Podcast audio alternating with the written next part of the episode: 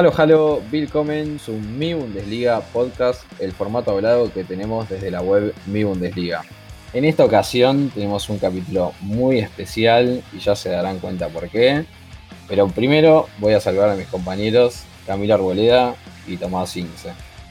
Hola José, ¿cómo estás? Y saludos a nuestro invitado de antemano. Hola José, hola Camilo y obviamente a nuestro invitado sorpresa, bueno, no tanto sorpresa, pero bueno, ya nos estará acompañando en el día de hoy. Ahora sí, se abre la, alfombra roja y entra nuestro invitado de lujo. ¿Cómo va Ezequiel Daray? Bueno, no, no, no, es para tanto, muchachos. Eh, les agradezco mucho, no solo por, la invitación, eh, sino por todo esto que están haciendo. Eh, a, mí, desde la otra punta del planeta, tomando una cerveza ahora, todavía se me hace eh, difícil creer las cosas que hacen ustedes en, Latinoamérica por, el fútbol alemán, lo activo que, son muchos de ustedes. He hablado también en estos días con, con, mucho, con gente de, Cuba, de México, de, Colombia, de Argentina, de Chile. Eh, y les cuesta a los alemanes entender todo esto. Muchas veces cuando yo se los cuento no me creen pero bueno, eh, hay que reconocer que también es, difícil de creer y, bueno, gracias porque la verdad que todo esto que hacen también nos ayuda, nos facilita la tarea, ¿no? Bueno, gracias a vos por el, por el halago claramente. Eh, y ahora sin más preámbulo, así arrancamos.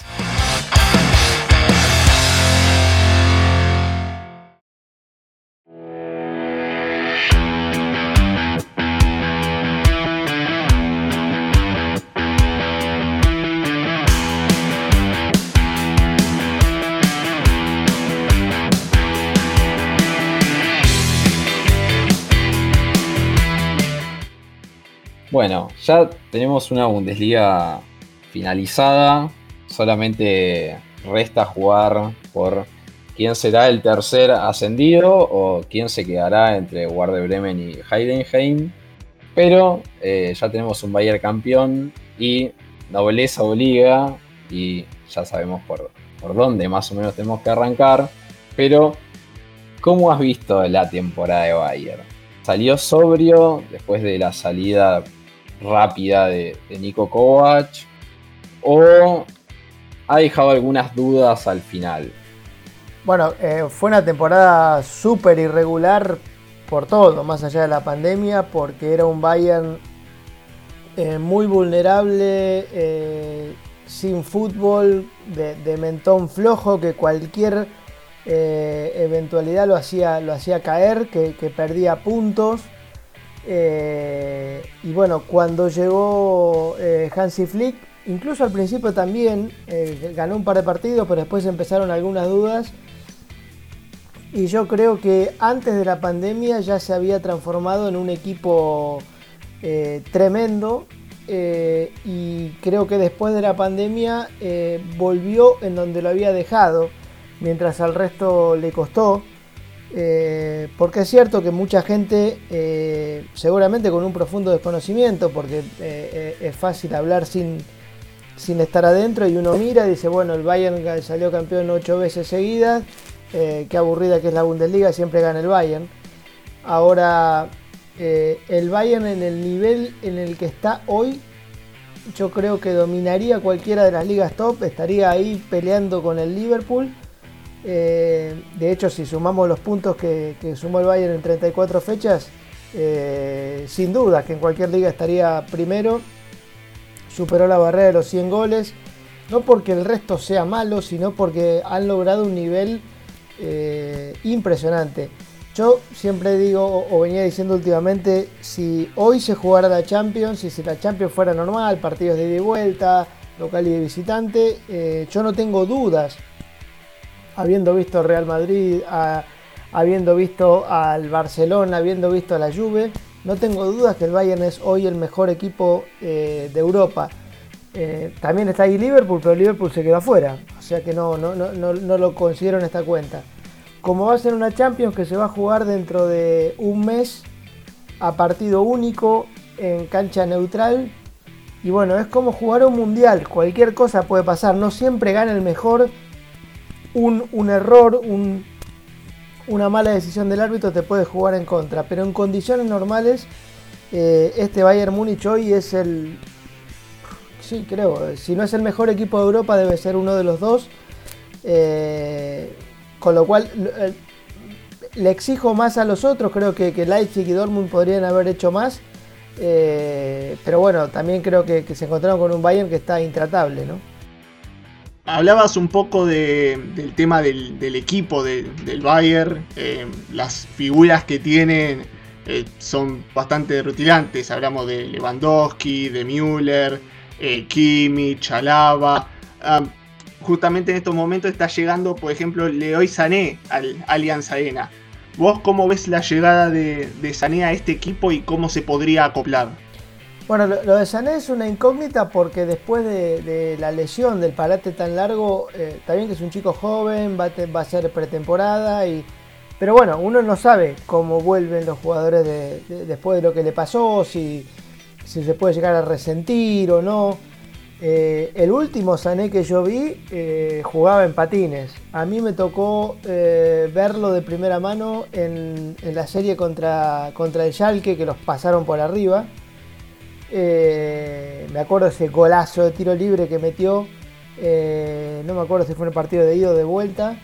estaba en un nivel tremendo, tremendo. Yo creo que Sané y De Bruyne son dos que quiero en mi equipo siempre todos de esos jóvenes, eh, porque jóvenes talentosos en este fútbol moderno, eh, por suerte hay muchos, pero hay una, yo diferenciaría, después si quieren nos ponemos a, ahondar en, ejemplos que, a veces no son buenos, pero digo, eh, jugadores como, como Sané o De Bruyne te ganan partidos.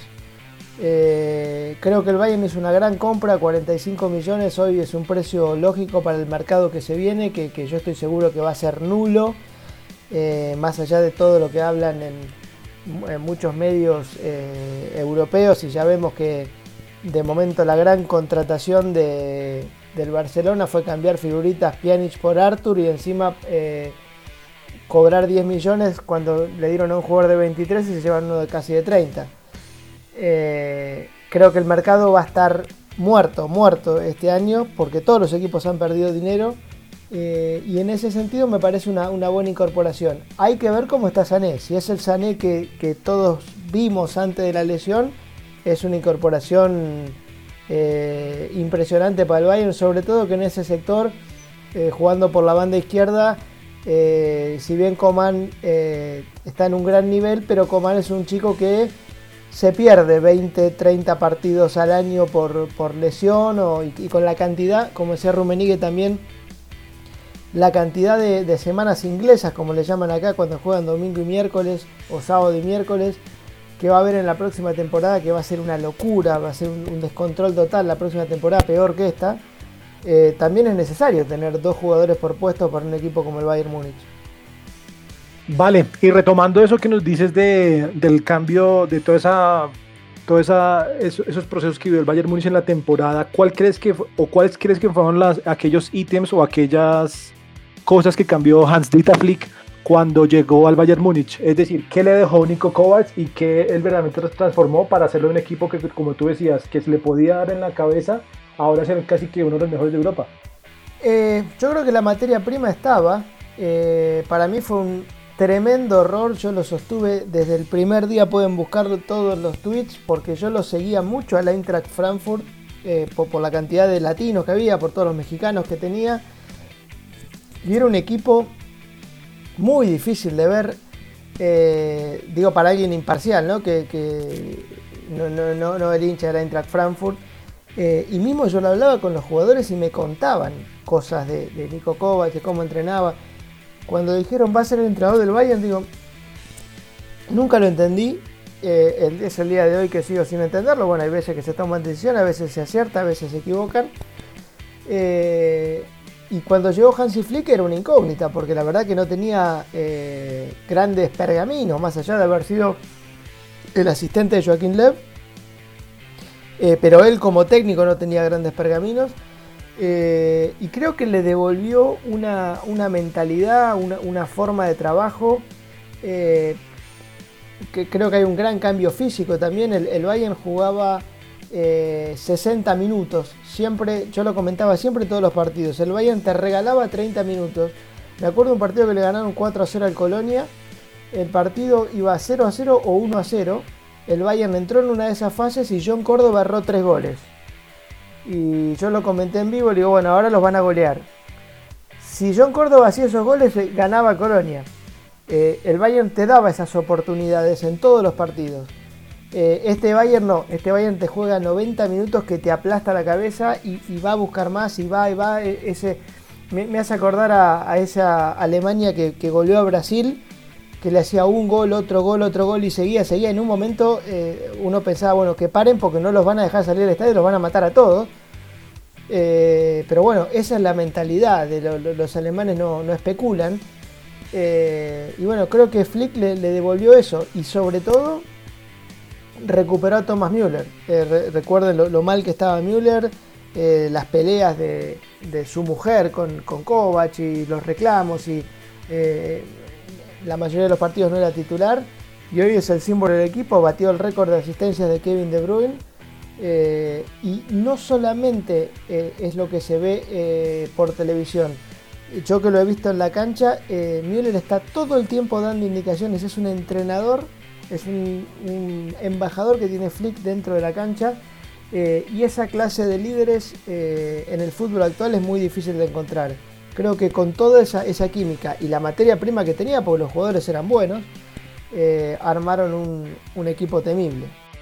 Sí, totalmente. Nosotros venimos hablando hace un montón de, del factor de parece como ave fénix que tuvo Thomas Müller, porque pasar de la temporada pasada, eh, si mal no recuerdo, ocupó más veces el banco de suplentes que el esquema titular y eh, claramente fue un factor decisivo, sobre todo en el tema de las asistencias y siendo un socio de, Lewandowski, además de un líder. Ahora hablando de líderes, eh, se me ocurre preguntarte si es lo que en cierto punto le falta a Dortmund. No solamente adentro del campo de juego, sino también en el banco de suplentes, o mejor dicho, en su entrenador. ¿Qué, es lo que le falta? Eh, va, no te podemos preguntar la fórmula porque claramente me responderías que me llame Batska entonces. Eh, pero ¿qué es lo que le falta o en tu opinión qué, qué es lo que debe, necesita Borussia Dortmund para poder eh, alzarse con el título. Yo creo que la materia prima la tiene. Eh, tiene un equipo eh, tan bueno como el del Bayern. Es más, si analizamos puesto por puesto, en algunos puestos tiene más que el Bayern. Incluso el Bayern Leverkusen tiene más variantes que el Bayern. tiene hasta más de dos jugadores por puesto. El Bayern no tiene otro Lewandowski, por ejemplo. Eh, lo que le falta a, estos equipos es la, mentalidad. Eh, hay algo que los alemanes son muy eh, honestos intelectualmente y nunca un alemán te va a decir algo que no esté convencido de que pueda hacer. Ahora, señales como la de Fabre en la temporada pasada cuando estaba uno o dos puntos atrás del Bayern diciendo se terminó la liga eh, te voy a poner dos ejemplos que pasaron esta semana y, justo que lo mencionaste a Batske. Eh, el Bayern Múnich dio una charla, en la, eh, hizo un encuentro con todos sus trabajadores. Habló Thomas Müller, que es el símbolo del equipo y es, un líder positivo, porque hay líderes positivos y hay líderes de los otros, si querés también después ahondamos en ejemplos. y dijo, bueno, no se relajen porque tenemos trabajo que hacer. Eh, ¿Cuándo es la final de la Champions? Le dijeron el 23 de agosto. Bueno, nos vemos acá el 24. Y Batske dijo e, esta misma semana, para la próxima temporada no vamos a ponernos ningún, eh, ningún objetivo, o por lo menos no lo vamos a decir públicamente. Con lo que ya estás evidenciando el, temor. Y, la verdad que un objetivo es un objetivo. Eh, yo recuerdo una entrevista con un jugador del Borussia Dortmund en la, pretemporada hace dos años. Eh, no, lo voy a mencionar, igual ya no está. Ya no juega para el Dortmund. Eh, que es un chico eh, divino.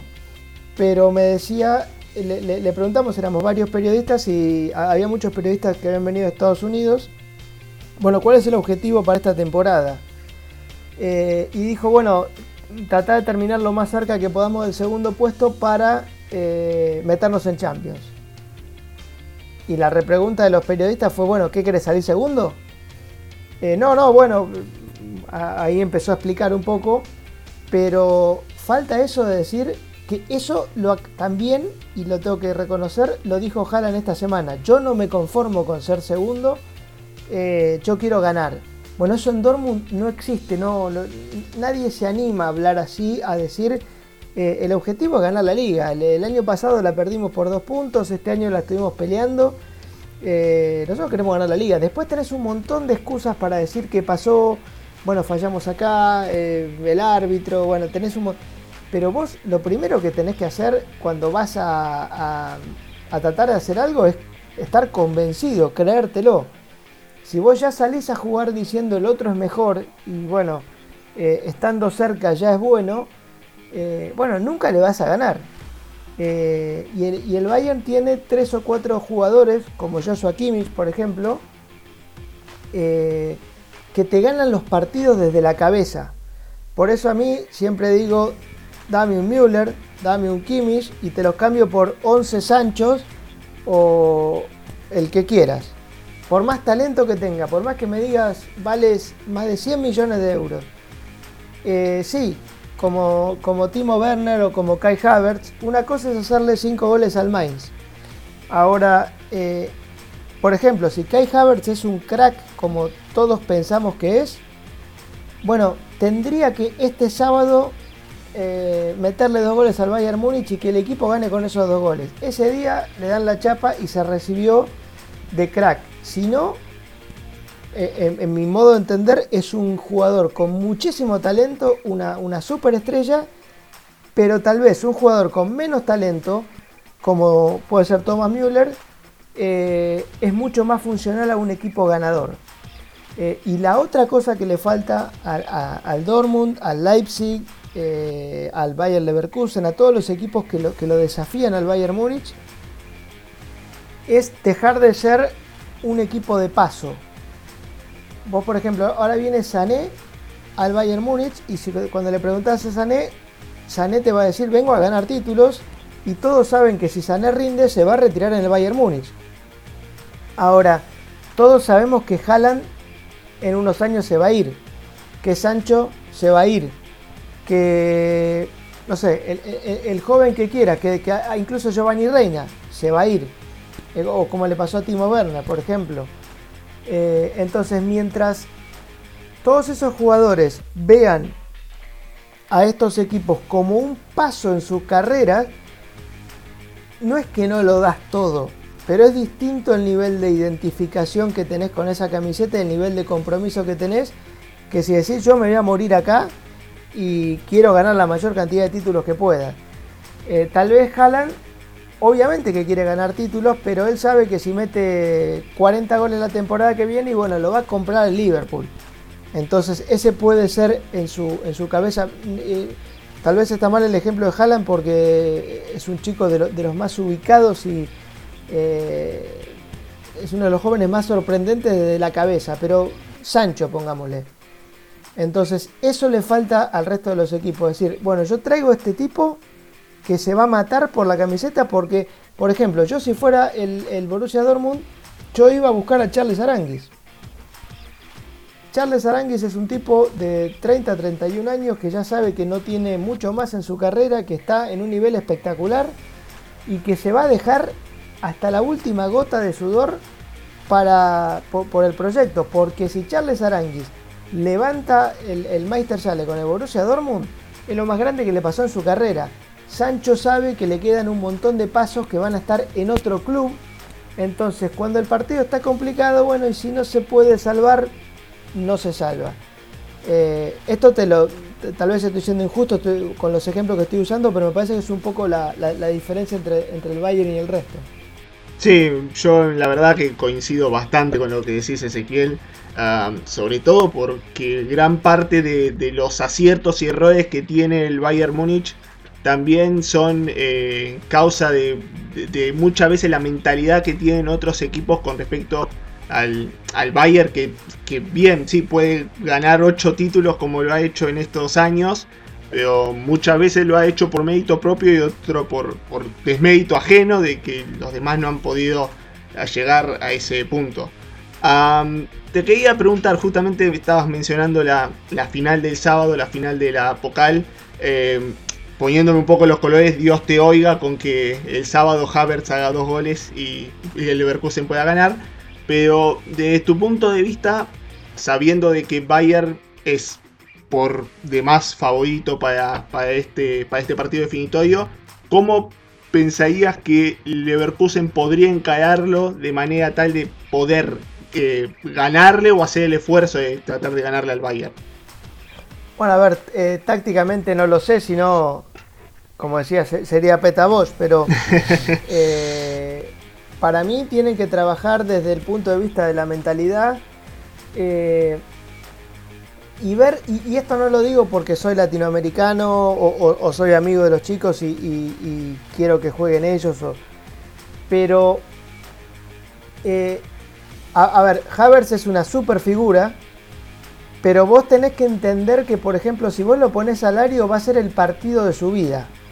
Es el partido más importante que jugó en su vida eh, más allá de toda la final de juego con River, ¿no? No, lo estoy desmereciendo, pero digo, es, la, oportunidad de, mostrarse en, el escenario grande europeo y el tipo va a dejar todo. Yo no sé si, si Havertz, con la mentalidad alemana que tiene, lo va a asumir así. Entonces, seguramente que Havertz es 10 veces más jugador que Alario. Ahora, en este tipo de partidos, en este tipo de finales, vos no solamente necesitas a los talentosos, también necesitas al tipo que, va a dar el 110%. Eh, y también, eh, algo que a veces tiene que entender el, Bayern Leverkusen, que no lo hacen, eh, yo comparto la idea del fútbol de, posesión, pelota al piso, llegar casi que tocando hasta, hasta dentro del arco. Ahora, por ahí de repente está jugando contra el Bayern Múnich, está complicado y también sirve ganar tirándole un centro al 9. Eh, cuando tenés un 9, si vos lo pones al ario, que le tirás una heladera y te la cabecea. Entonces, eh, también es una herramienta, porque si no tenés un solo plan, que todos lo sabemos, todos sabemos a qué juega eh, el Bayern Leverkusen y la fragilidad defensiva. Una cosa que va a tener que hacer primero es defender en bloque eh, no dar los enormes espacios que, normalmente da. Yo calculo que pondrá una línea de 4. Espero que no juegue Dragovic. Eh, y, después que arme un mediocampo que lo, que lo ayude a, Charles Aranguis, porque Charles muchas veces está eh, solo batallando ahí en el, en el medio. Yo no sé en qué ritmo está, pero este es un partido para Palacios, por ejemplo. por el background que tiene, eh, Palacios ha jugado muchas más finales y partidos calientes que Baumgartlinger, o que Amiri, o que el que quieras, o que Diaby. Diaby es un talento espectacular, un diamante en bruto, pero juega para Deportivo Diaby, como le pasaba en su momento a, Brandt cuando jugaba en el Leverkusen. Entonces vos también tenés que entender esto de, quién este... yo no le quiero dar consejos a Peta vos, yo, esto es lo, que veo de afuera. Me parece que más allá de jugando al fútbol, eh, el Bayern te lo va a ganar con carácter. Entonces también necesitas salir a, a, pelearle con carácter. Eh, y eso, o si el partido está 0-1 y hay que salir a remontarlo, Havers no te lo va a dar. Si todo está bien, el tipo va a brillar y la va a romper toda.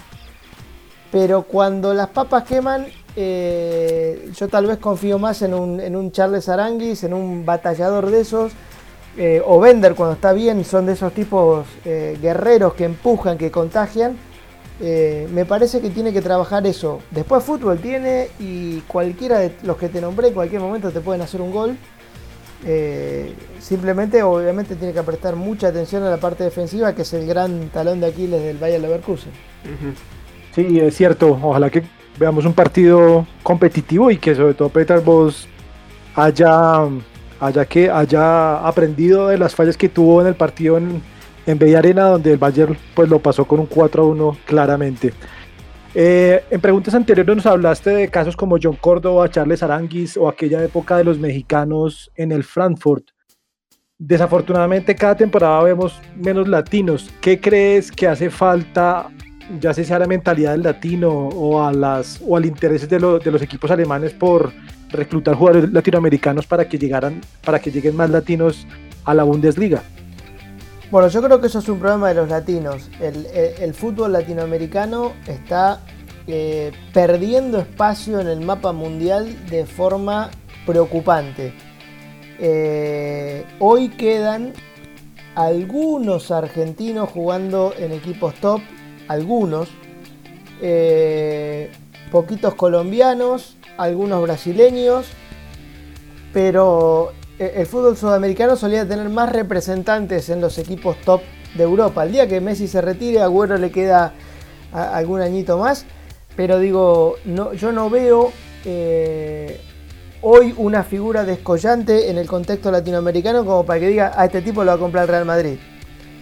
Eh, y me parece que, hemos o sea, Latinoamérica tenía la ventaja de, la materia prima, de que eh, los chicos talentosos salían de abajo de la tierra. Bueno, en eso los europeos nos han equiparado un poco eh, y nos han superado en, cuanto al trabajo de las, de las, academias de formación de juveniles, en cuanto al trabajo físico, ni hablar.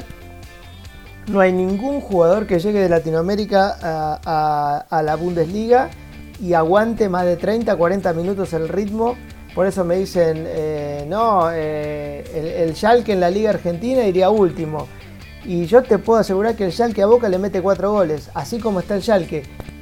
No por, eh, por em, tal vez cualidades técnicas, pero yo creo que Boca o, el equipo que quieras, la, la U de Chile, no le aguantan el ritmo, no le aguantan 90 eh, minutos, te terminan pisando la cabeza porque es, un ritmo completamente distinto. Esto no lo digo yo, te lo, te lo cuentan los, los, jugadores con los que hablo. Eh, creo que Latinoamérica ha perdido mucho. Eh, es obvio que en un mundial de clubes vamos a perder porque si te compran a los mejores jugadores, después cómo haces para competirle. Te terminan haciendo los goles, los mismos jugaban para vos y después los vendiste. Pero si vemos en, los mundiales, digo, el 2002 ya quedó bastante lejos. Eh, en el 2014 Argentina podría haber ganado, pero hubiera sido una casualidad. Alemania era mucho más equipo, más allá de que en ese partido Argentina jugó mejor, pero eh, la verdad, ese, equipo argentino con todo el contexto que tenía no merecía ser campeón. Eh, y yo no veo en el futuro cómo Latinoamérica le pueda competir a Europa eh, y creo que hoy todos los talentos que proveía Latinoamérica los, está sacando Francia. Hoy vas a buscar a un jugador francés, sabes que rinde, eh, vive al lado, eh, se puede acostumbrar rápido al clima, aprende fácil el idioma y tiene una calidad. Francia te saca 5 o 6 jugadores por puesto. Yo creo que es impresionante lo que han hecho eh, y, en ese contexto, la verdad, si vos me decís qué jugador hoy latinoamericano podría venir a la Bundesliga, y yo si fuera un equipo alemán, no sé si buscaría hoy un latinoamericano, miraría para, eh, para, otras, para otras ligas, como te digo, Francia. Antes ese estabas eh, hablando un poco sobre el mercado de fichajes con, la cuestión económica que, nos ha dejado la pandemia. Eh, vimos en la semana que Borussia Dortmund informó un déficit de 45 millones de euros. Borussia Mönchengladbach dijo que el mejor refuerzo es mantener todo el plantel y que utilizarán el dinero ingresado por, por Champions para cubrir el déficit Vemos a Colonia que también ha presentado unos 10 millones y que posiblemente John Córdoba sea usado como moneda de cambio para conseguir ese dinero.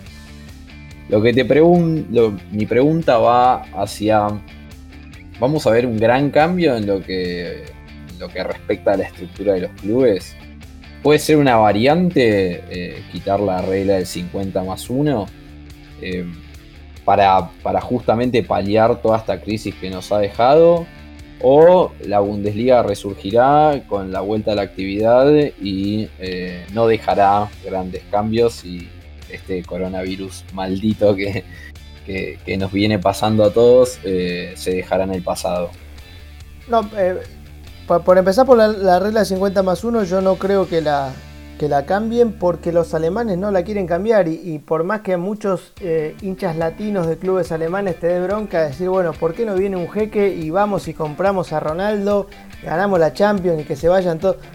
Eh, los alemanes eh, no quieren, ellos quieren que el club sea de ellos, seguir teniendo las entradas más baratas de Europa, que los derechos de televisión sean pagables hoy, por ejemplo, una, entrada promedio en Alemania cuesta 23 euros, en Inglaterra cuesta 65. Lo que paga un inglés por ver fútbol es muchísimo más de lo que se paga en Alemania por ver fútbol. Entonces yo creo que eso no, va a cambiar. Lo que no sé cómo va a ser el futuro de los, tanto de los clubes Estado como de, aquellos que tienen un jeque. O sea, yo no sé eh, si Abramovich ahora, eh, que está comprando todo para el Chelsea, eh, post coronavirus, él personalmente tiene más o menos dinero, no lo sé. Los clubes en general tienen menos ingresos y creo que, el resto de los clubes, incluyendo por ejemplo los equipos españoles o los italianos, bueno, los italianos algunos tienen algunos inversores chinos, pero lo van a sufrir muchísimo eh, tal vez la Bundesliga en este contexto salga un poco fortalecida porque como estaba haciendo bien las cosas, si bien está mostrando pérdidas, pero imagínense que si, eh, que si el Colonia pierde 10 millones, que si el Dortmund pierde 45 millones, eh, Barcelona debe estar perdiendo un Camp Nou entero. entonces, para equipos que venían complicados o, muy endeudados como Barcelona, Atlético Madrid, eh, esto puede ser un golpe durísimo. Por eso eh, a mí me, da mucha gracia cuando ves las tapas, que Lautaro viene, que compramos a Haaland, que después viene Mbappé y después terminan haciendo un trueque, en el mejor de los casos, para traer a Pjanic. Eh, porque no hay más, porque yo hablo también con colegas españoles y te dicen, los das vuelta y no, no se les cae una moneda, y es más, van a tener que seguir apretando los salarios y, tienen el riesgo de que algunas estrellas se, les vayan. Eh, así que creo que esto va a acomodar un poco los números para abajo, algo que iba a pasar eh, incluso sin coronavirus, porque eh, esto me lo dijeron en la Bundesliga, se, se, están enfriando los derechos de televisión, o sea, cada año iban aumentando eh, pero tampoco tiene, tiene razón de ser porque los canales pagan cada vez más, pero después lo tienen que recaudar para, recuperarlo. Y la realidad es que con el cambio generacional que se está dando, también se está dando un cambio en la manera que tenemos de consumir eh, todo tipo de cosas. Y la realidad es que los chicos no miran televisión. Eh, los grandes canales de televisión están en, vía de extinción.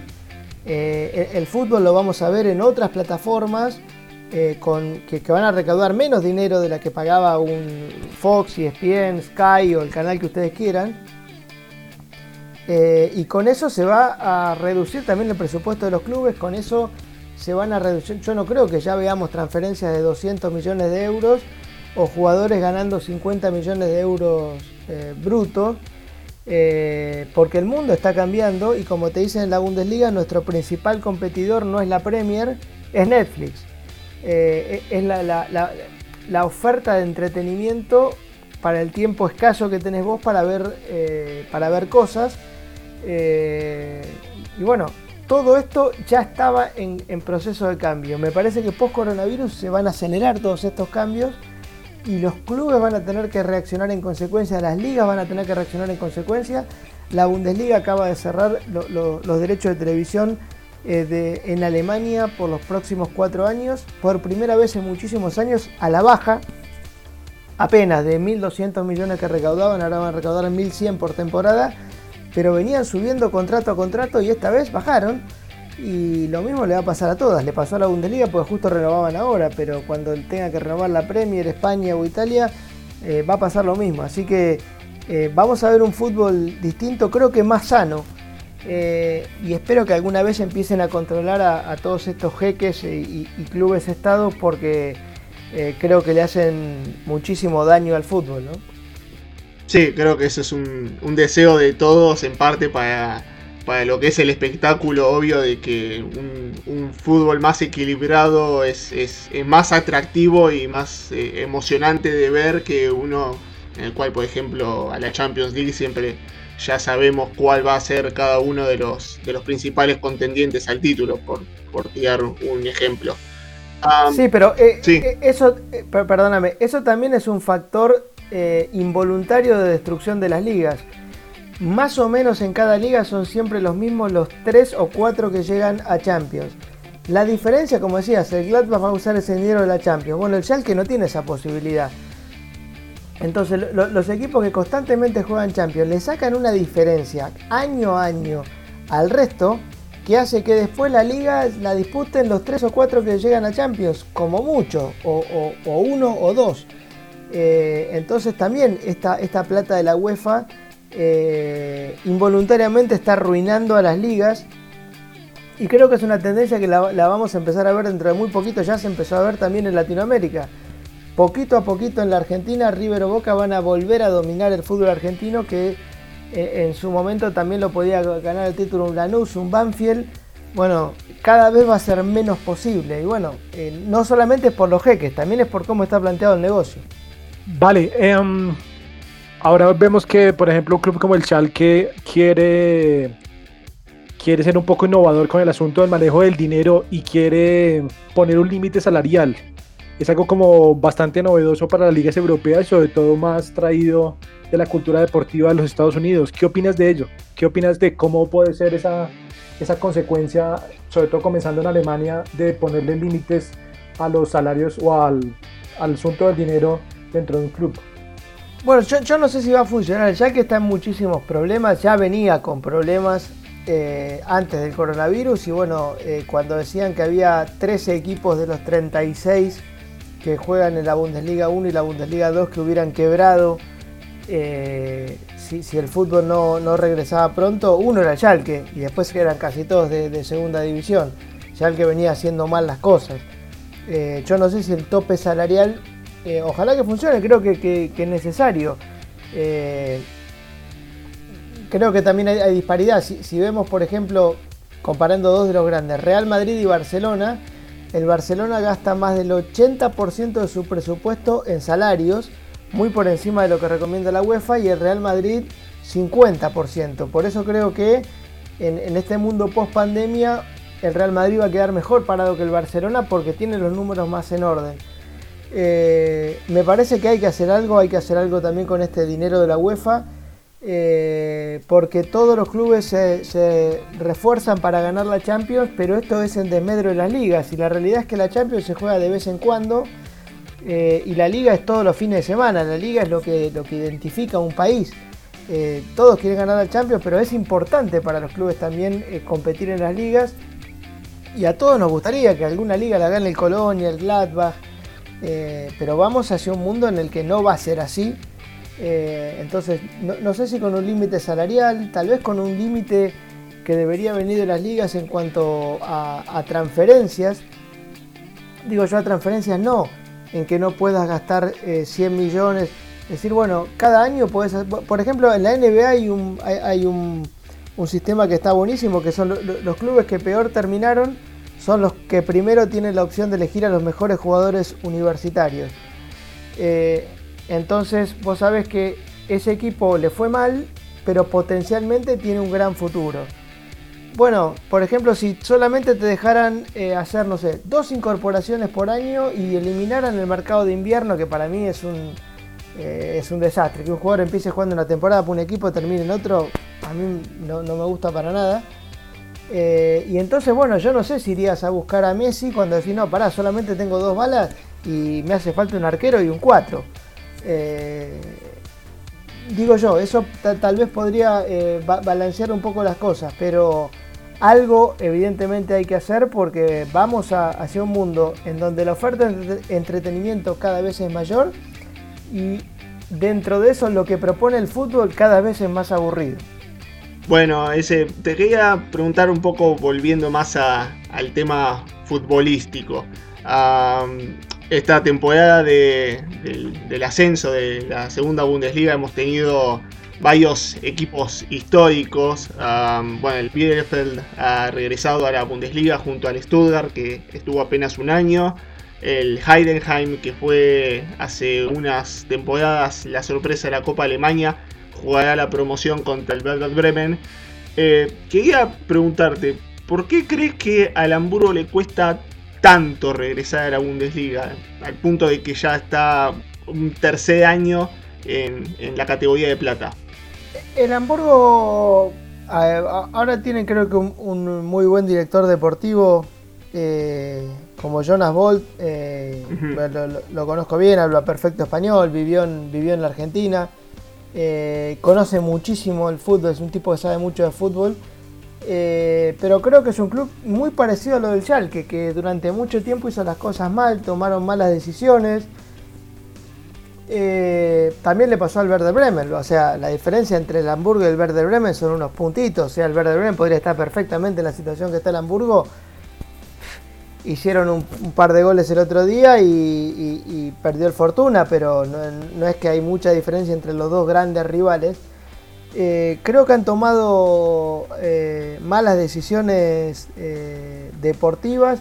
El Hamburgo ha tenido, tiene un una especie de mecenas que, ha colaborado con muchísimo dinero.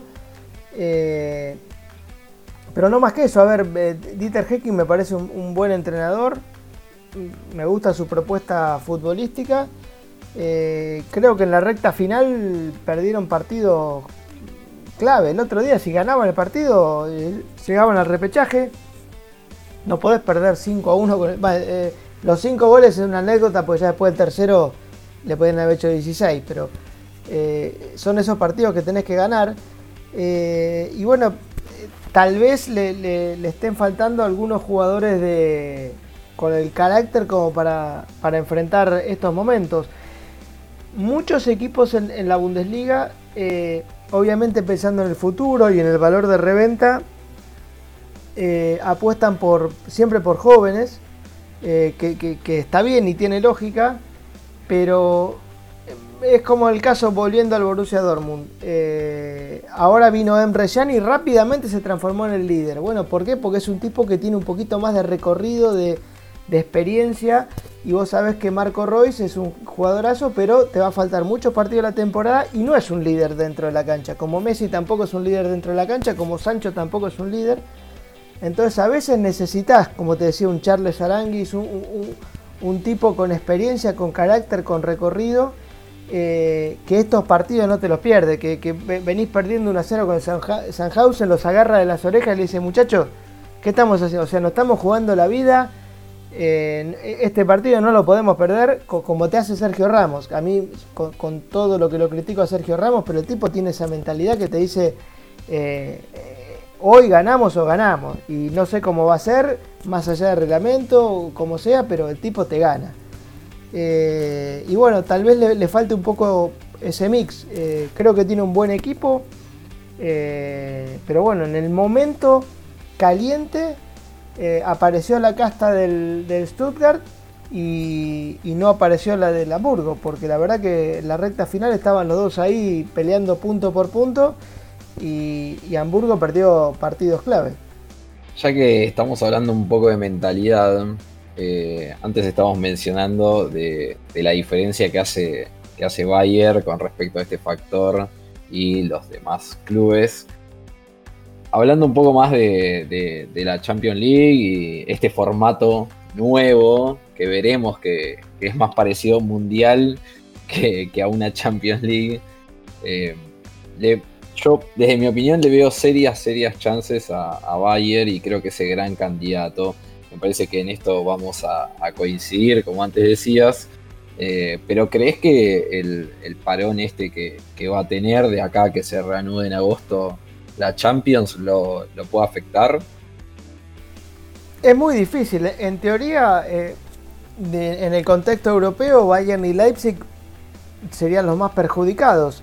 No Leipzig porque Leipzig venía tan mal que parar le va a servir para reordenar las ideas, para empezar de vuelta. Eh, y atención con Leipzig porque a un partido el equipo de Nagelsmann es, peligroso. Eh, creo que al, que, al, Bayern lo perjudica porque el Bayern está en un estado de forma como para jugar la Champions mañana.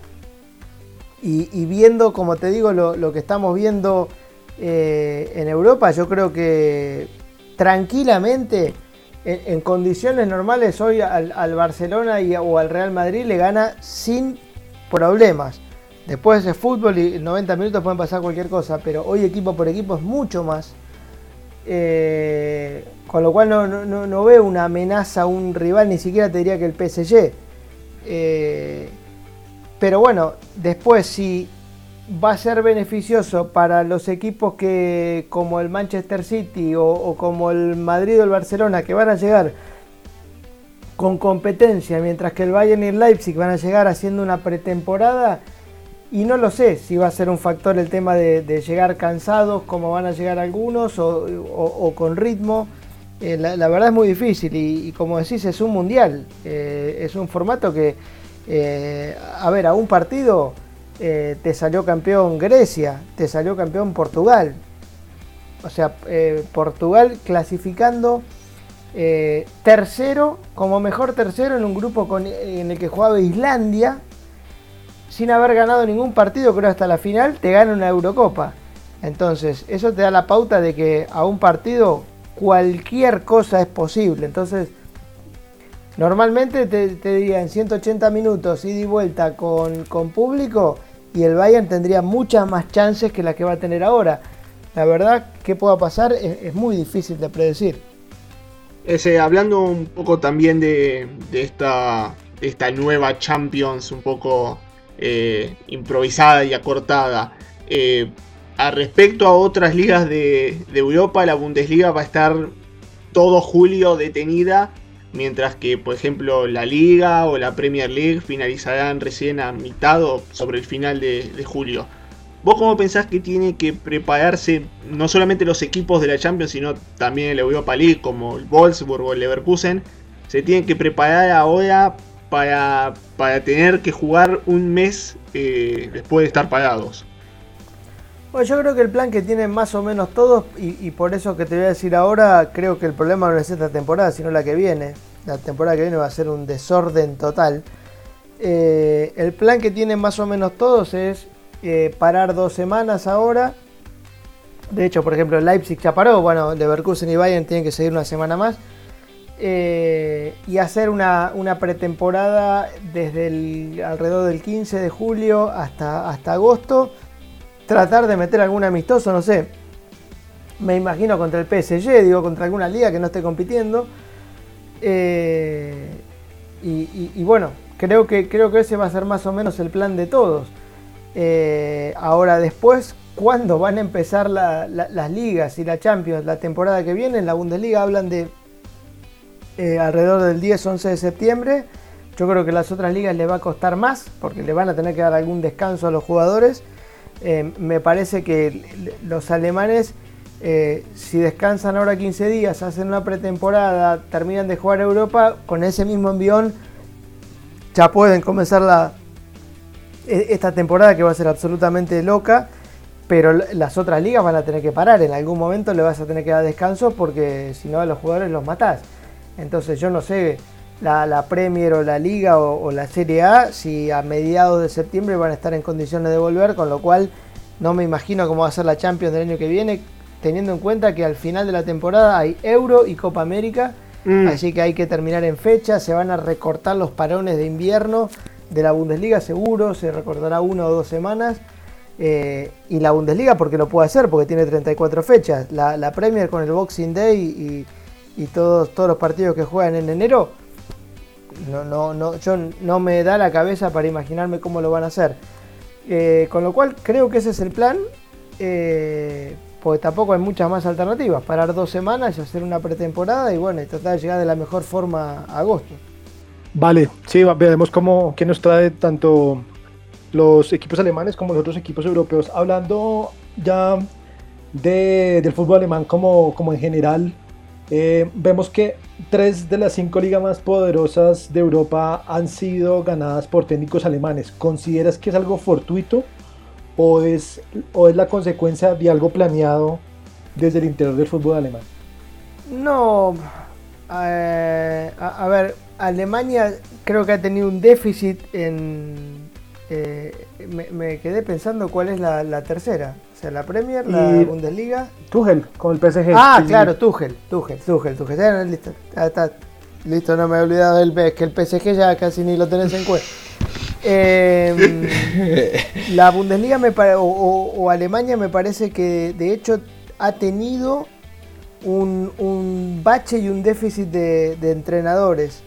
Eh, no creo que haya sido muy prolífica en la producción de entrenadores, más allá de que, de que Klopp es un, es un entrenador fuera de serie.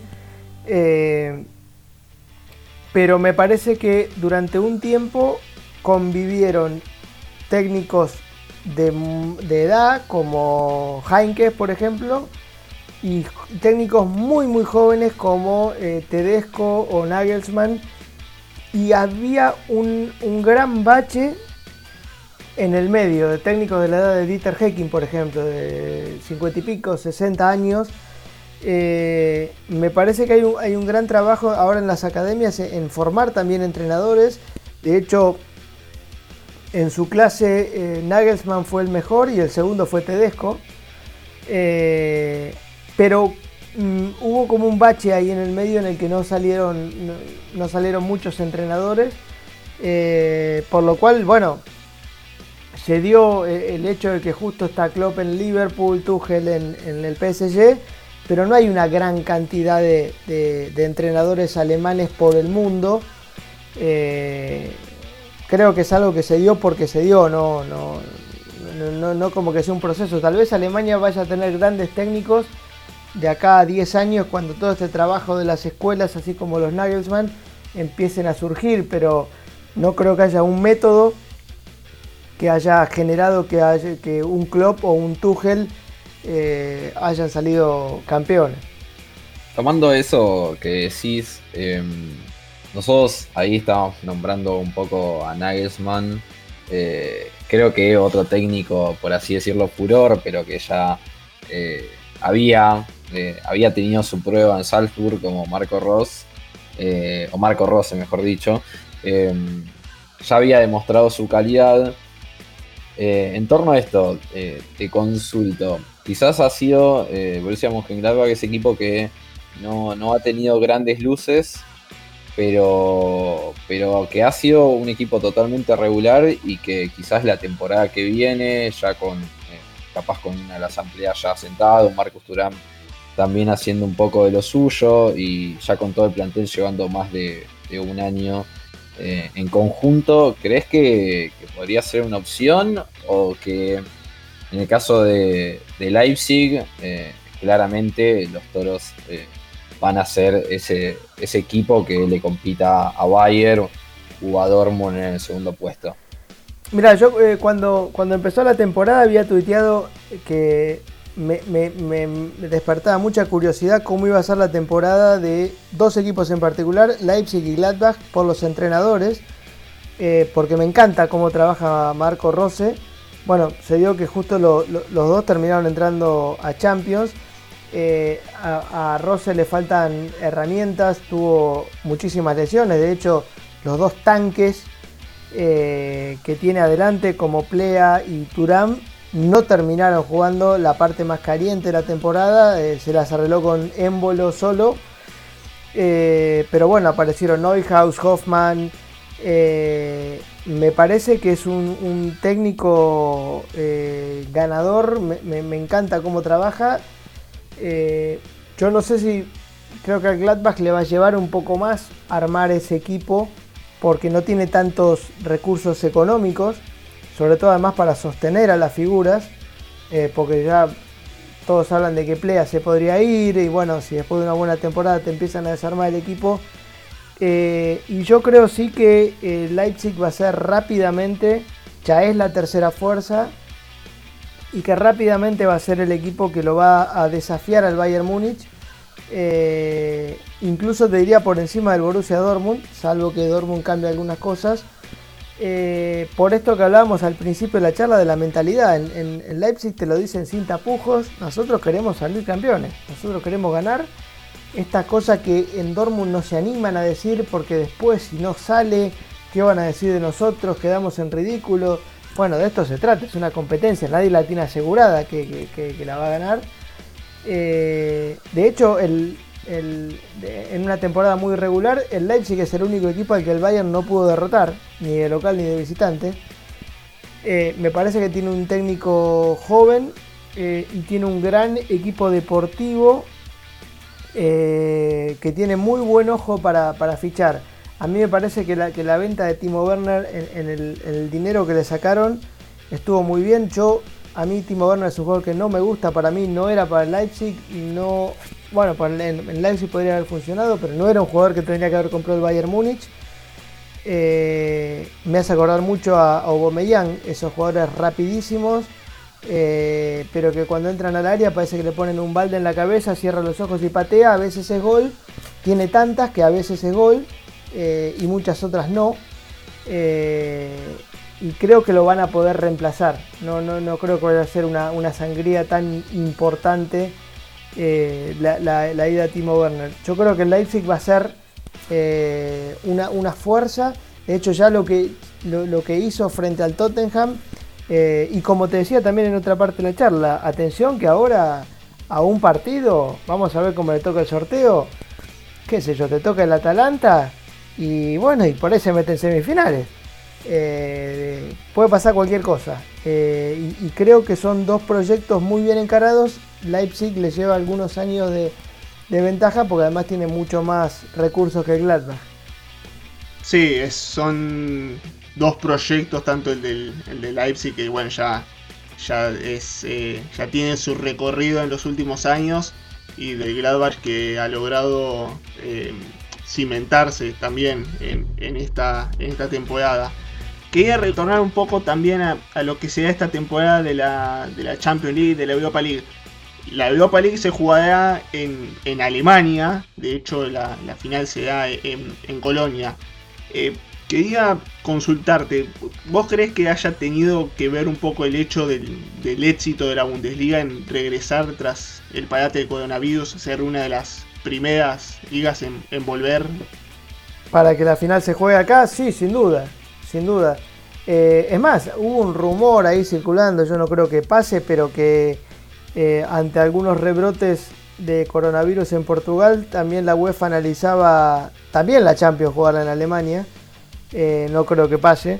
Pero, pero sí, eh, sin duda que los alemanes han demostrado que controlaron el virus dentro de lo que cabe, porque nunca está totalmente bajo control, pero en forma temprana, que, crearon un, un protocolo que funciona, en donde saben que toda la gente sabe lo que tiene que hacer eh, y, bueno, obviamente para la UEFA fue una apuesta sobre seguro, saber, que, eh, es mucho menos probable que los alemanes se equivoquen y que algo salga mal en algo que, ya conocen y que está, y que está probado. Las otras ligas eh, lo están experimentando y muchas lo están experimentando además copiando el protocolo alemán que empezó un mes antes. estamos viendo ahora en la, en la MLS, por ejemplo, que se están apurando por volver eh, y no paran de salir casos positivos porque están lejos de tener la situación controlada como estaba acá en el momento en el que decidieron volver. Eh, entonces creo que sí, que sin dudas eh, eso fue un factor de decisión y creo que tal vez no, no, le dieron la, Champions a Alemania por, por el hecho de, buscar algo más de imparcialidad, de buscar Portugal en donde no hay ningún equipo portugués. Y bueno, que, la localía no sea un factor decisivo. Perfecto. Ezequiel, también queríamos, como te contábamos al principio, integrar a los seguidores de nuestras redes sociales a, esta charla. Por ejemplo, Gabriel Torres, desde su cuenta en Twitter, Gael27Spiegel, te quiere preguntar qué propuestas harías para dificultar más los campeonatos al Bayern Múnich. Eh, ejemplo, reparto televisivo igual en Inglaterra o preguntar a los socios aumentar los precios de las entradas para fichar más jugadores top. ¿Qué consideras que se podría hacer para que la Bundesliga fuera una liga más competitiva en la lucha por el campeonato? Yo no creo que haya mucho que la Bundesliga tenga o, pueda hacer. Eh, a, ver, eh, eh, en esto gana el mejor y no podés empezar a hacer como pasa, que yo, por ejemplo, el automovilismo, que le ponen kilos al auto que viene ganando para que, para que pierda rendimiento. aumentar las entradas no, no, es una opción y de hecho Múnich es una de las ciudades más ricas de Alemania, entonces eh, le harías más diferencia al Borussia Dortmund que está en una de las zonas más pobres de Alemania, por ejemplo. Entonces tiene mucho menos capacidad de, pagar ese tipo de, entradas. Me parece que, es un tema, eh, como te digo, de, mentalidad, de trabajo que va a llevar eh, tiempo. Me parece que, muchos equipos lo han entendido, esto de antes era mucho más fácil para el Bayern Múnich comprarle jugadores a, a un Dortmund o lo que sería hoy un Leipzig. Hoy me parece que no, eh, que no lo, no lo, van a poder hacer tan fácilmente. Eh, y no mucho más. Eh, me parece que un factor de desequilibrio, como te digo, es, es esto del dinero de la UEFA reparto televisivo en Alemania es igual de, equitativo que en Inglaterra. En Alemania, eh, perdón, en España es muy dispar, en donde un Real Madrid o un Barcelona cobran mucho más que el Valencia. Eh, y creo que, mm, no sé, me acuerdo si es exacto así, pero creo que cobran, por ejemplo, siete veces más que el último. En Alemania cobran tres veces más que el último, el Bayern Múnich y la plata se reparte tomando el promedio de las últimas 5 temporadas.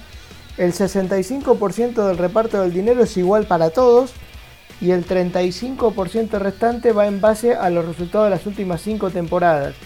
Entonces, por ejemplo, en derechos televisivos de eh, locales de estos mil, mil y tantos millones que te, comentaba antes, eh, si al Bayern le tocan 100, al Leverkusen o al Dortmund le tocan 95.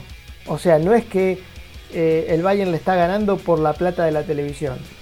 Eh, tiene más presupuesto porque el Bayern se transformó en una marca mundial porque se animó a romper algunas barreras de decir, y esto es otra de los errores que cometen en, Dortmund, eh, traigo a un Guardiola, un Guardiola te, trae además reconocimiento e interés de un montón de gente de, que, no es del fútbol no es del fútbol alemán.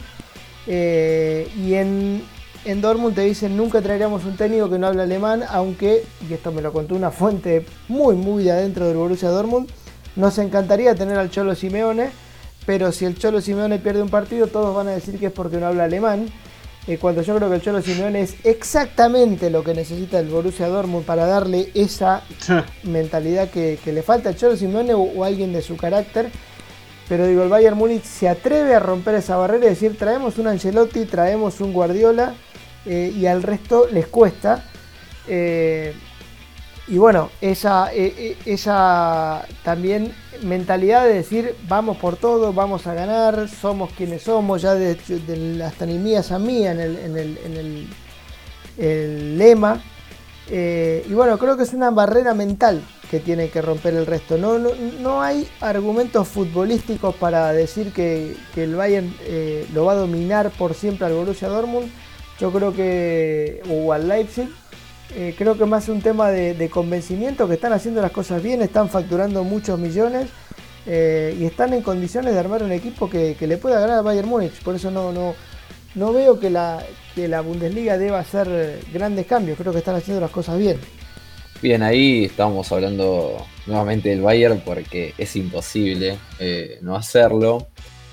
Y, tomando unas declaraciones que, han hecho un montón de jugadores, pero para personalificarla en Lothar Mateus, que había dicho hace un tiempo que para que la selección alemana esté bien y, que sea eh, la mejor, por así decirlo, mundialmente, eh, necesitaba por detrás a un gran Bayern Múnich. ¿Cómo lo ves ahora que eh, si uno se pone a ver, bueno, más allá del resurgimiento de Thomas Müller, tenemos a un Boateng que parecía ya retirado y ha resurgido, a Neuer que un gran nivel, como ha pasado en el partido en Bremen. Eh, ahora traen al Leroy Sané, eh, tenemos a Nabri, un Bayern Múnich que en su estructura, y ni hablar de, del gran capitán, que me parece que, va a ser Kimmich de acá hasta que se retire, eh, estamos viendo como que Bayern está armando una estructura de equipo titular que lleva consigo la matriz alemana. ¿Cómo ves el futuro de la selección alemana, además teniendo en cuenta el resto de jugadores como por ejemplo Julian Brandt en Borussia Dortmund y, demás? Bueno, creo, creo que está en un proceso de, recambio generacional, que tal vez el éxito de 2014 retrasó un poco este recambio eh, generacional. Mm. Este mismo recambio que está viviendo eh, el Bayern Múnich o que vive el Real Madrid, o sea, equipos que han sido muy exitosos que cuesta eh, retirar a las, como dicen en España, las vacas sagradas. Eh, y en este recambio generacional va a llevar un tiempo.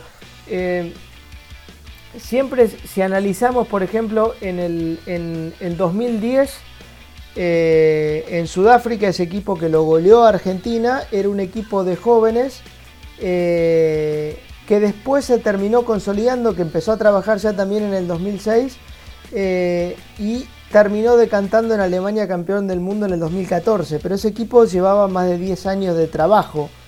Eh, ellos tienen la paciencia que no tenemos nosotros de decir, eh, a ver, y yo creo que, por ejemplo, la Argentina está encarando ese proceso ahora, lo que pasa es que yo no creo que la Argentina tenga la paciencia para decir, bueno, Qatar no es nuestro mundial, vamos a darle rodaje a este equipo, pero estamos preparando el equipo para ser campeón en, Estados Unidos 2026.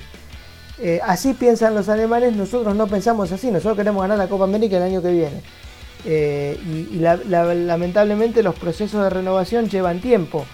Eh, en el año 2014 había dos equipos jovencitos con, un gran potencial, pero que le faltaba todavía, que eran Francia y Bélgica. Eh, y bueno, creo que fueron, más allá de, Croacia, eh, fueron los grandes animadores que tuvo el Mundial 2018. Eh, y Alemania se volvió en primera rueda. Entonces, me parece que están armando una renovación que yo no sé si va a estar lista para, para ser el equipo animador de Qatar 2022, eh, como no lo va a hacer Argentina, pero creo que ellos van a tener la paciencia de, esperarlo y de hecho se volvieron en primera rueda y el técnico sigue siendo el mismo. Eh, y no solo eso, llegaron, dieron una conferencia de prensa, no es como pasó, insisto, con lo de Argentina, que cada uno se fue para su casa y nadie volvió a decir qué pasó. Eh, no solo eso, sino que el técnico después dio una conferencia de prensa en donde expuso en cinco grandes ítems todos los errores que él había cometido en Rusia eh, y cuál era su plan para cambiarlo. Yo nunca en mi vida escuché a alguien eh, en ese nivel, un campeón del mundo, no, no estamos hablando de un técnico que lo, fueron a buscar que dirigía las inferiores. Eh, en donde el tipo haga una conferencia de prensa para decir estas son las cinco cosas que subestimé, que me equivoqué, y este es mi plan de trabajo, y ese plan de trabajo dijo Chau Boateng, chau Müller, chau Hummels.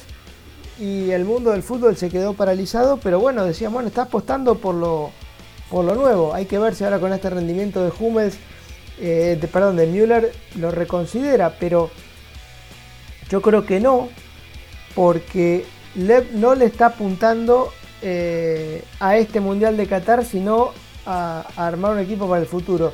Aunque creo que el, gran deseo, si le pudieran dar algo para elegir, te cambia Qatar 2022 por ganar la Euro, porque es, es el título que le falta, es el título que se le quedó ahí eh, como una espina que los alemanes hace rato quieren ganar. Eh, pero bueno, no la va a tener fácil, porque hoy está Francia mucho más fuerte, por esto que hablábamos, que hablábamos antes.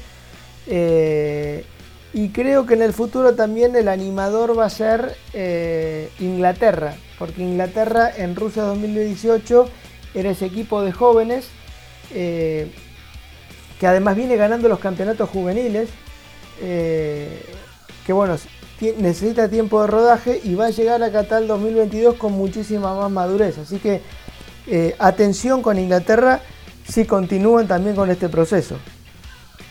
Sí, la verdad es que el proyecto de, el proyecto de Alemania es, bastante a imitar en, cuanto a selecciones se refiere, sobre todo por, tener eh, objetivos a largo plazo y como bien comentabas, en, nuestro país, en Argentina, no tenemos muchos objetivos a largo plazo, es más que ganar lo que viene. Y quería eh, consultarte un poco, estabas hablando de Joaquín Lowe, que no solamente tuvo eh, que quedar eliminado en el Mundial, sino que también no tuvo una gran actuación en lo que fue la Liga de las Naciones, esta nueva competencia de la UEFA en el cual Alemania se salva de descender de zona debido a una reestructuración, con lo cual ahora en septiembre, si es que parece que empieza en septiembre, jugará todavía en lo que sería la primera zona, la primera división.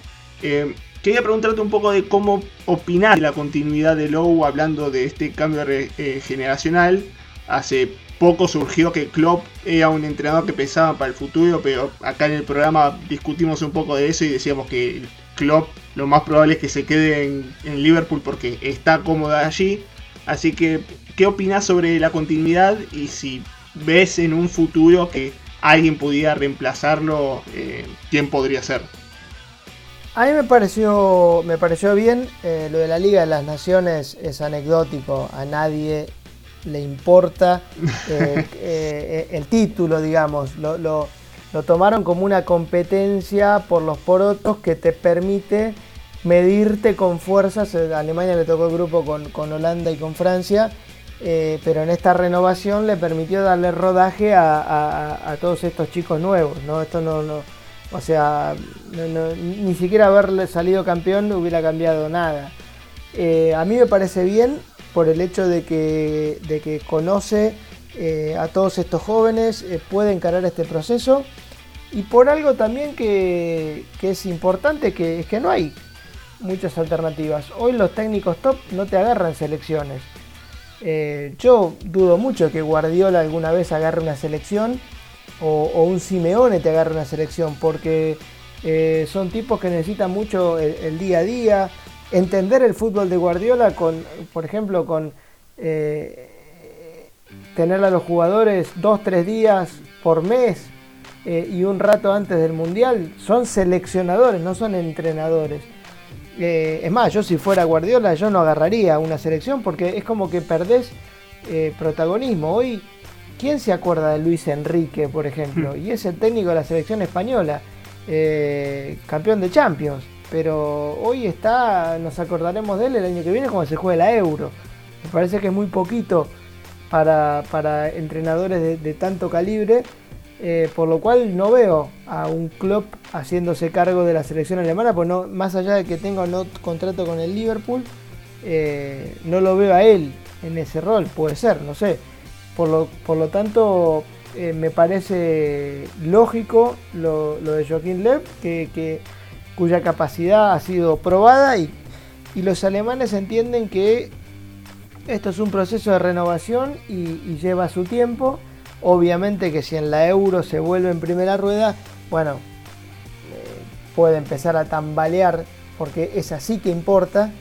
Eh, pero bueno, ellos también apuestan a un proceso en el que eh, lo importante en la euro va a ser mostrar un rendimiento que te dé señales sobre el futuro. Por ejemplo, Eh, si llegan a semifinales y Alemania tiene una actuación destacada, bueno, seguirá viendo Joaquín Lev. Eh, si pierden muy mal, bueno, puede ser un indicio de que el proceso no evoluciona y ahí sí quede un paso al costado. Eh, pero me parece súper lógico y, muy alemán, la, muy alemana la decisión de, de continuar con Lev. Vale, Ezequiel, ya como última pregunta para terminar esta muy buena charla con broche de oro, como nos decías en anteriores respuestas, Francia, Bélgica, Inglaterra tiene un muy buen camino, sobre todo en la parte de las, de las divisiones inferiores o de las fuerzas juveniles. Tú estando allá en Alemania, ¿cómo ves el desarrollo de Alemania para tratar de equiparar a estas otras selecciones que lo están haciendo también desde las divisiones inferiores? Bueno, creo que muy bien. Eh, han invertido muchísimo dinero en las academias juveniles. Conozco varias de ellas. Estuve en la del Schalke, en la del Eintracht Frankfurt y es eh, tremendo el trabajo que hacen. Sobre todo eh, que viendo eso es que cada vez estoy más convencido que Latinoamérica está, como decimos en Argentina, en el horno. porque viendo cómo se trabaja en nuestros países y viendo cómo están trabajando esta gente, eh, no hay manera, no hay manera de que les podamos competir en el futuro. Eh, creo que hay algo que también los alemanes, me tocó hablarlo con Gerundolo, el, jugador histórico estadounidense, jugador histórico del Hannover, que, está hoy trabajando con las divisiones juveniles del Hannover. Y yo le preguntaba por, por este, este tema del carácter que de, un Havertz o un Kimmich, eh, bueno, y él me decía que un error que han tenido las academias juveniles, pero que lo, que lo han identificado y por eso lo pueden hablar abiertamente, es que han creado jugadores súper profesionales, súper talentosos, con mucho conocimiento táctico, pero eh, faltos de carácter. Eh, a mí no me gusta comparar épocas porque todas fueron distintas. Yo creo que eh, a Alemania le faltan los Mataus, los eh, Sammer, los Oliver Kahn, esos tipos que, les corría fuego por, por el pecho. pero también creo que estos chicos técnicamente, físicamente, profesionalmente son mejores que aquellos. eso no hay duda. O sea, hoy al mejor Lothar Matthaus, el mejor jugador de la actualidad, eh, corriendo 90 minutos, seguro que, lo, que, le gana. Eh, técnicamente debe estar eh, mejor preparado, pero me parece que falta eso. Mm. hay algunas raras excepciones, como decíamos lo de Joshua Kimmich, pero, pero bueno, el otro día, por ejemplo, contábamos la historia de que Julian Brandt en toda su carrera tiene una tarjeta amarilla que se la sacaron en su partido debut frente al Hamburgo. Eh, y él lo contaba que en realidad, bueno, dice, no soy de protestar, trato de no pegar una patada para no lastimar al rival, como que no me meto en problemas, eh, lo cual es celebrable, ¿no? Es, un, es el fair play personificado.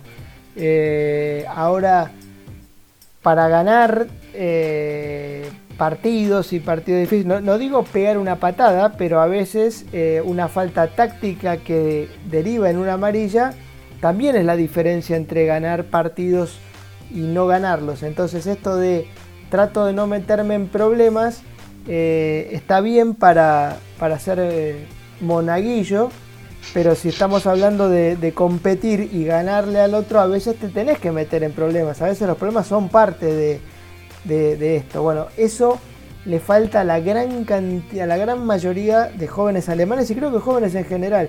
los, jóvenes, y ya estoy hablando como un, como un viejo, eh, han perdido la, la, pasión. Eh, es como que hoy, eh, tenés tantas ofertas, tantas cosas, que es difícil que te apasiones por algo, que, que realmente quieras algo más que nada en el mundo.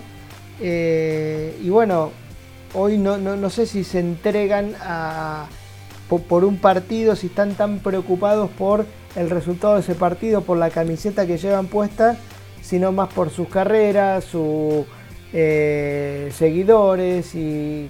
Bueno, no, digo que esté bien o mal, es diferente y creo que en un buen mix necesitas más Joshua Kimmich que espero que las academias juveniles los puedan producir. Ahora, si con todo lo que hacen empiezan a producir Joshua Kimmich, olvidémonos de eh, salir tercero o cuarto en algún mundial porque te van a ganar todos los mundiales, porque todo el resto lo hacen perfecto. Bueno, ya, ya vamos casi más de una hora y cuarto, eh, ya es momento de, ir cerrando e ir despidiéndonos, pero antes... se me terminó la cerveza.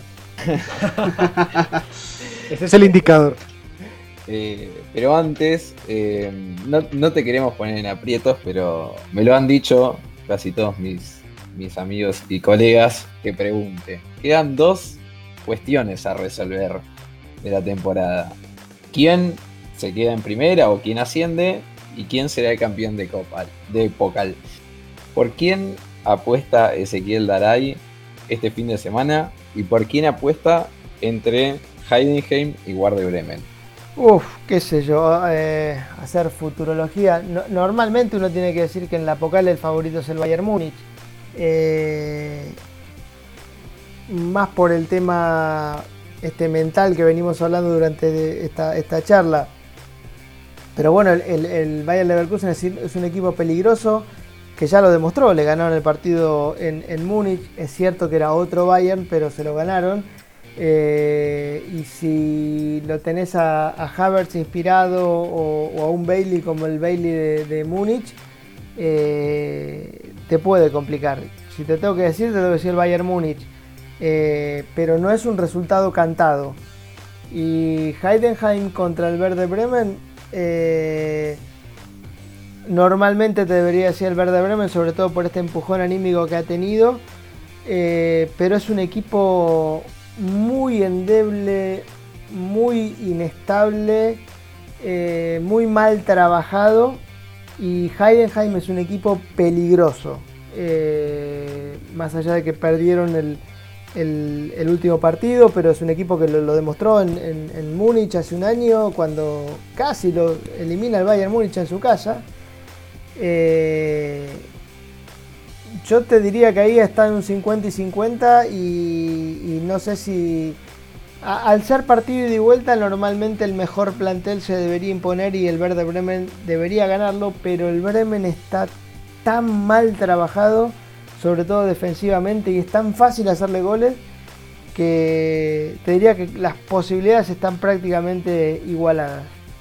Bueno, ahora sí, eh, le agradecemos eh, la, aceptación a nuestra invitación a ese que ha compartido este, este rato eh, placentero con nosotros.